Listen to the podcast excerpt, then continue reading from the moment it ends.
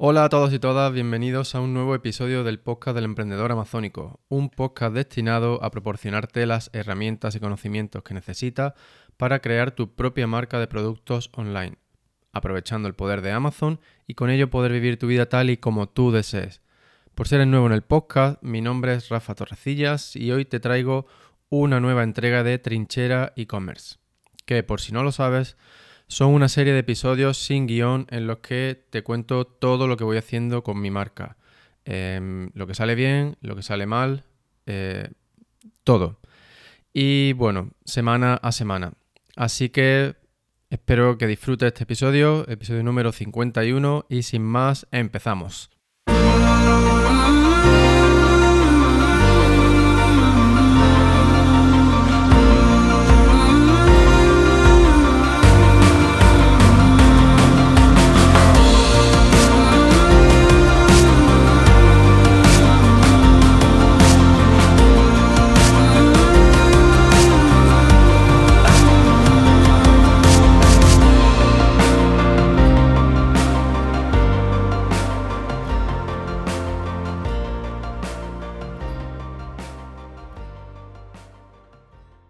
Bien, pues bienvenido de nuevo al podcast del emprendedor amazónico. En el episodio de hoy quiero empezar con una noticia reciente de Amazon, que bueno, si aún no está en Seller Central o pues puede que te haya pillado, em, que no te hayas dado cuenta de la notificación, pues Amazon ha anunciado que a partir de junio, creo que es el día 8, eh, pues las etiquetas HTML van a dejar de, estar disponibles en, digamos, en, el apartado del backend del listing, ¿vale? Esto, por si no lo sabes, pues son unos pequeños fragmentos de código que lo que se suelen, se usan es para darle formato al texto. Em, sin, esto, sin este código, cuando tú introduces la, cuando tú introduces la, descripción, el contenido de la descripción en el backend de tu listing, pues luego en el, en el front-end, es decir, en lo que aparece en la, en la página de tu producto en Amazon, pues lo que se ve es un bloque de texto sin formato, ¿vale? Esto es si no usas la etiqueta HTML. Entonces, hasta ahora hemos estado usando la etiqueta HTML pues para poner un título en negrita y resaltarlo o para añadir espacio entre párrafos, eh, también pues para añadir los puntos de las viñetas y así pues establecer eh, enumeraciones, etcétera. Pero principalmente se ha usado para eso, ya que también estaba capado, es decir, mm, el código HTML te permite hacer muchísimas más cosas, pero las etiquetas que eh, Amazon reconocía pues estaban limitadas. Y bueno, pues a partir de junio, como te he dicho, ya no se puede usar ninguna. Eh, tú puedes añadirla, pero el, sistema de Amazon pues las va, eh, las va a detectar y va a eliminar directamente la línea que contenga ese código. Por lo tanto, pues no tiene sentido.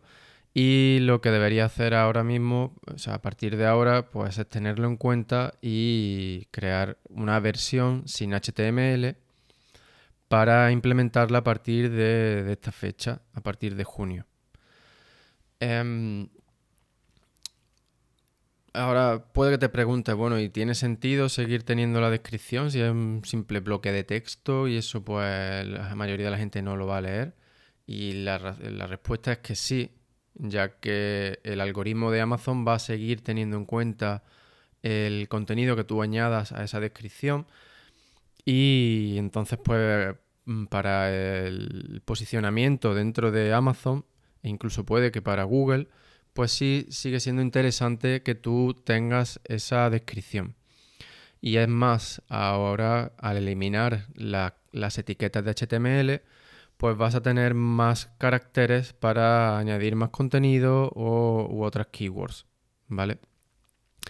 Eh, luego también me gustaría comentarte que yo creo que este, este cambio va en línea con lo que ya te he ido contando otras veces, y es que Amazon quiere que haya marcas, marcas registradas dentro de su plataforma de venta. Y este cambio en el HTML pues no es más que otra forma de empujar a las marcas también a que, a que añadan el contenido A a sus listings, ¿vale? Porque si bien el, contenido A plus en la mayoría de los listings sustituye a esta descripción, entonces Amazon prefiere esto, es más visual, eh, funciona mejor tanto en móvil como en, como en, el, en, los dispositivos de escritorio, como en un portátil o un ordenador.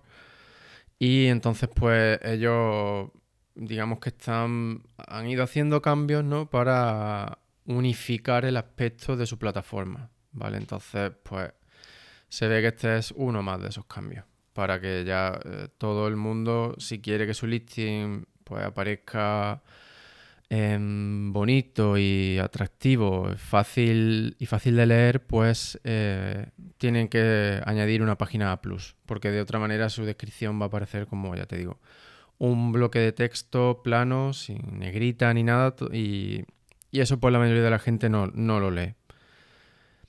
Pero bueno, aún así, como ya te he dicho, eh, es decir, aunque tú tengas tu página Plus, eh, tu contenido a Plus, es necesario y es importante que añadas la descripción, ya que el algoritmo lo tiene en cuenta eh, para el posicionamiento dentro de Amazon y también para el posicionamiento fuera de Amazon. ¿Vale?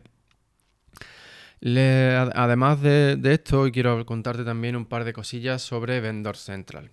Mm, Vendor Central, como te he comentado alguna vez así de pasada, es otra plataforma de Amazon, es eh, digamos que es parecido a Seller, pero es para distribuidores, es decir, para em, empresas o marcas que venden sus productos directamente a Amazon y es Amazon el que los distribuye a través de su, de su plataforma, ¿vale?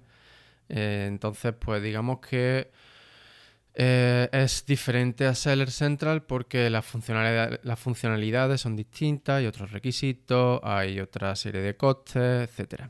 Pero bueno, no es el objetivo de este podcast hablar sobre eh, convertirte en distribuidor de Amazon, así que eh, no voy a enrollarme mucho con el tema de Vendor Central. Simplemente quiero destacar un par de situaciones que me han sucedido esta semana trabajando para algunos de mis clientes y una de ellas es los títulos. Amazon está poniéndose muy serio con el tema de los títulos para Vendor Central, hasta el punto de que los títulos eh, exigen que los títulos sean simplemente el nombre de la marca, el producto, el modelo, el, color creo que era, y luego venía el tamaño o algo así. este formato de título varía entre categorías, ¿no? Pero mm, se están poniendo muy estrictos a la hora de no dejar pasar eh, títulos que no se ciñan a este formato. ¿Y por qué te cuento esto? Pues porque muchas veces los cambios que hace que Amazon implementa en los vendors luego los trasladan a seller. ¿Vale? Mm, sinceramente, mm, no. O sea, yo ya he visto que muchas veces se ponen muy exquisitos con el tema de los títulos en seller eh, pero la verdad es que hasta ahora si usas los archivos eh, consigues actualizar el título. Si eres dueño de tu marca y a través del backend no puedes actualizar el título, pues puedes usar los archivos para modificarlo. Y hasta ahora funciona en la mayoría de, la mayoría de las veces. Em, pero bueno, em, también te lo cuento por si estás valorando la posibilidad de entrar en vendor, pues que, que sepas que pierdes mucho control sobre tu listing, ¿vale? Eh, y mm, eso con el título. Otro, otro campo en el que también he visto, he tenido problemas esta semana ha sido con los, los caracteres de los bullet points, ¿vale? Eh, como ya sabes, la mayoría de los casos eh, en categorías, pues Amazon limita o sugiere un límite de 255 caracteres. En Seller, como ya sabes, pues esto también varía entre categorías y en la mayoría de las veces no, como que no lo llevan a cabo, no exigen este el cumplimiento de esa longitud máxima ¿no? para los bullets. Sin embargo, en, en Vendor Central sí que se han puesto otra vez, eh, están, o sea, no otra vez, sino que sí están igual que con los títulos muy estrictos y ya no permiten eh, bullets em, más largos que 255 caracteres, al menos en las plataformas eh, en inglés. En los otros mercados sí están permitiéndolo por ahora y yo entiendo que es porque cuando tú traduces normalmente del inglés a los otros idiomas, ya sea español, francés, eh, alemán, etcétera, pues la mayoría, en la mayoría de los casos esas localizaciones, esas traducciones optimizadas, pues tienen, superan esos 255 caracteres. Y entonces, pues, un cierto modo para facilitar la expansión de clientes de Estados Unidos y de Reino Unido al resto de mercados, eh, simplemente pues con la traducción de sus listings, mm, yo creo que por eso no están siendo tan estrictos con la longitud de los, de los bullet points en otros idiomas. Y bueno, pues con esto ya no te cuento nada más sobre Vendor Central, simplemente pues para que lo tengas en cuenta. Este tema de los bullets también ha estado que sí que no en Seller. Entonces, bueno, mi recomendación para Seller es que los títulos sigue haciéndolos como hasta ahora porque es el elemento más importante. Es muy importante que tenga las keywords eh, principales y aquellas que, que quieras fijar como objetivo para campañas de pay-per-click porque es lo que más peso tiene dentro del algoritmo de Amazon, ¿vale? Y con respecto a los bullets, pues mm, Intenta hacerlo mm, por debajo de 255 caracteres, que ya hay, eh, hay suficiente información, ¿vale? Y tampoco hay que hacerlos mucho más largos porque se ven como un tocho y eso la gente en la mayoría de los casos no los leen. Puedes usar, eh, y deberías de hecho usar las imágenes y el contenido a plus para resal mm, para, digamos, Em, repetir el contenido más importante y añadir otros detalles que no hayas podido añadir a, esos bullets. ¿Vale? Eh, y bueno, pues ya con esto cerramos el tema del vendor. Otra cosa que quería comentarte hoy y que probablemente sea lo que te haya hecho querer escuchar este, este episodio, ya que es lo que he puesto en el título, y es que tienes que hacer cuando hay problemas con la verificación de tu cuenta de vendedor. Es algo que estoy viendo últimamente eh, que sucede con mucha frecuencia, sobre todo en España. Y es que pues, personas como tú que están empezando en Amazon crean su cuenta de vendedor, eh, suben la información em, sobre su dirección, su identidad eh, o su empresa y Amazon pues la rechaza. Cuando añaden los documentos para em, la verificación, Amazon lo rechaza. Y una y otra y otra vez, ¿vale? Y esto pues obviamente puede ser muy, muy frustrante. Y bueno, pues lo que parece ser que está funcionando ahora mismo es ponerse en contacto con el equipo de verificación de identidad de vendedores. Yo no te puedo dar su email ah, directamente a través del podcast, pero tú sí puedes buscarlo en Google, ¿vale? Así que pues si tienes problemas creando tu cuenta de vendedor o conoces a alguien que los tenga, pues ya sabes que esta es la forma de, eh, solucionar ese problema. Em, y bueno, simplemente añadir que normalmente dentro de Amazon eh, las cuentas de correo eh, son todas las mismas y lo único que varía es la extensión del país. Así pues, por ejemplo, esta cuenta sería algo como, no sé, eh, verificación identidad vendedor arroba amazon.es.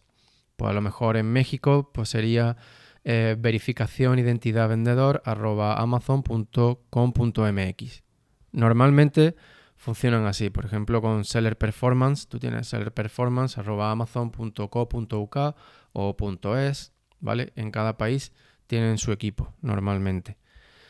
Eh, y bueno, pues esto espero, sinceramente espero que no tengas que usarlo, pero por si te ves en la situación, ya sabes cómo, cómo hacerlo.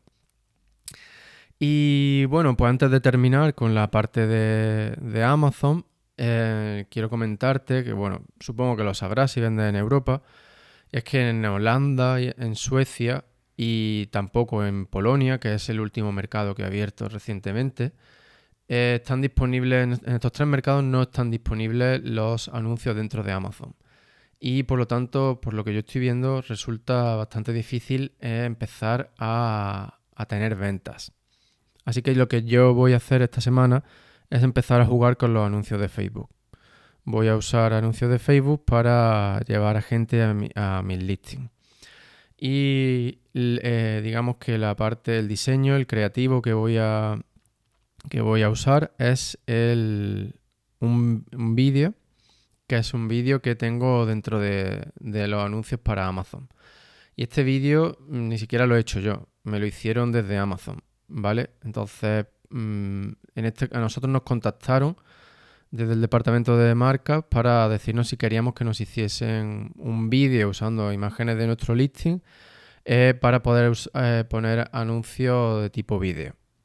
Así que si es tu caso y no te han contactado, pues contáctales y dile, oye, eh, sé que a otros vendedores les estáis ofreciendo esta posibilidad, no sé qué, qué, podría, qué puedo hacer o qué necesitáis de mí para que me hagáis el vídeo, tal.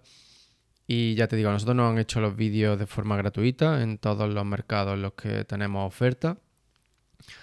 Y lo que ya te digo, lo que voy a hacer es usar este vídeo, eh, modificarle los subtítulos para que coincidan con el idioma de estos países y ponerlo en Facebook y bueno, pues a ver, a ver qué pasa. Ya te contaré en el próximo episodio qué tal ha ido. Y bueno, pues con esto terminamos lo que es la parte de dentro de Amazon y ahora voy a pasar a contarte algunas cosillas de, que estoy haciendo con mi marca fuera de Amazon. Que bueno, pues como ya te cuento, em, el objetivo es desarrollar la marca fuera de Amazon, más incluso que dentro de Amazon, para tener mayor control eh, sobre, sobre lo que podemos hacer, así como para añadir eh, fuentes de ingreso adicionales. ¿Vale? Y bueno, pues eh, dentro, o sea, fuera, es decir, tú en Amazon la principal ventaja que tienes es el enorme tráfico que Amazon consigue por ti. Entonces, fuera de Amazon, tú tienes que conseguir ese tráfico. Puedes conseguirlo de manera gratuita o, pagando anuncios. Entonces, de manera gratuita, la principal fuente, por así decirlo, es la creación de contenido, mm, en el formato que sea. Y nosotros, pues lo que hacemos es crear artículos para nuestro blog. Entonces, em, para conseguir acceder a un mayor eh, público, a un mayor tráfico, lo que vamos a hacer es investigar las 20 páginas más importantes dentro de nuestro nicho y para cada una de esas páginas vamos a investigar los 10, los 10 artículos que tienen mejor ranking. Es decir, eh, para cada página vamos a investigar sus 10 artículos que consiguen el mayor tráfico. ¿Vale? Y bueno, pues para cada uno de esos artículos vamos a analizarlo y vamos a ver si nosotros somos capaces de superarlo en términos de contenido. Eso no quiere decir que nosotros vayamos a escribir un artículo y directamente vayamos a superarlo en Google. Eso, yo soy totalmente consciente de que eso no va a suceder a corto plazo. Sin embargo, a largo plazo, si es un artículo que proporciona eh, más información o simplemente que resulta más útil al lector, pues poco a poco irá escalando posiciones. El objetivo es simplemente pues, descubrir qué temas son los que atraen el mayor número de, lectores y crear eh, contenido, crear artículos que en torno a esos temas que sean mejores que lo que ya hay. ¿Vale? Entonces, esa es nuestra estrategia actual para la creación de contenido. Mm, y, aparte de eso, pues, em, es decir, ya sabes que siempre te animo a que desarrolles tu marca fuera de Amazon. Y la creación de contenido es el primer paso. Y bueno, pues aparte de eso, ya sabes que he, creado mm, un curso email um, para, mi marca de 28 días que lo estuve usando para conseguir mm, aumentar mi lista de correo. Y ahora pues el objetivo que estoy haciendo es ese mismo curso, lo, he adaptado, estoy, he terminado de, de modificar todos los emails y de crear el nuevo funnel para ponerlo de pago, ¿vale? Y bien, pues en los próximos días voy a hacer ya el lanzamiento. Eh, en primer lugar lo voy a lanzar a una lista anterior que tenía esta para darles la posibilidad de comprar el curso a un precio muy rebajado por el simple hecho de formar parte de mi, de mi lista, ¿vale? Y una vez que ese lanzamiento termine, pues eh, se hará eh, con anuncios de Facebook para atraer tráfico mm, de, pago, además de poner distintos banners y anuncios dentro de mi página web para aprovechar el tráfico orgánico que ya tenemos. Y la otra forma de promoción es a través de influencers. Para, pero esto también sería tráfico de pago, ¿vale? Así que bueno, pues mostrarte que es un poco una mezcla ¿no? entre mm, vías, eh, formas de conseguir tráfico de gratuita y de pago. Con, si la oferta es buena y es útil, digamos pues que la conversión que conseguiremos será suficiente para cubrir los costes de promoción de dicha oferta. Pero bueno, esto digamos que ahora mismo es simplemente fase plan, aunque ya te digo, en los próximos días se va a poner en marcha y con suerte en el próximo episodio podré darte ya em, algunos datos sobre los resultados. Y bueno, antes de marcharme hoy, como ya saben, en el episodio anterior te conté que iba a empezar con el proyecto 500 para lanzar un producto desde cero y contártelo en el podcast para que tú pues, puedas aprender más, puedas llevarlo a cabo por ti mismo. Y bueno, la peculiaridad de este proyecto 500 es que el presupuesto máximo son 500 euros. ¿Vale? Eh, bueno, hoy no te voy a hablar sobre esto porque quiero que este proyecto 500 tenga su propia serie de, de podcasts, de, para no mezclar contenido y que, para, y que sea más sencillo para ti seguir la evolución de ese proyecto. Así que bueno, pues eso es simplemente lo que te quiero contar hoy. Ya digamos que ya tengo varios productos seleccionados que estoy investigando. Y bueno, pues eso no te, no te voy a contar más aquí, te lo, podrás eh, escuchar los detalles sobre el primer episodio en, ese, en un primer capítulo que voy a lanzar mm, muy pronto. Y bueno, pues esto ha sido todo por hoy. Espero que, hayas aprendido algo, que como, siempre, que te haya resultado útil. Y bueno, mm, sin nada más que mostrarte mi agradecimiento por dedicarme tu tiempo. Y bueno, ya sabes que si, tienes cualquier duda, puedes, em, puedes preguntármela a través de correo eh, enviándomela a rafa arroba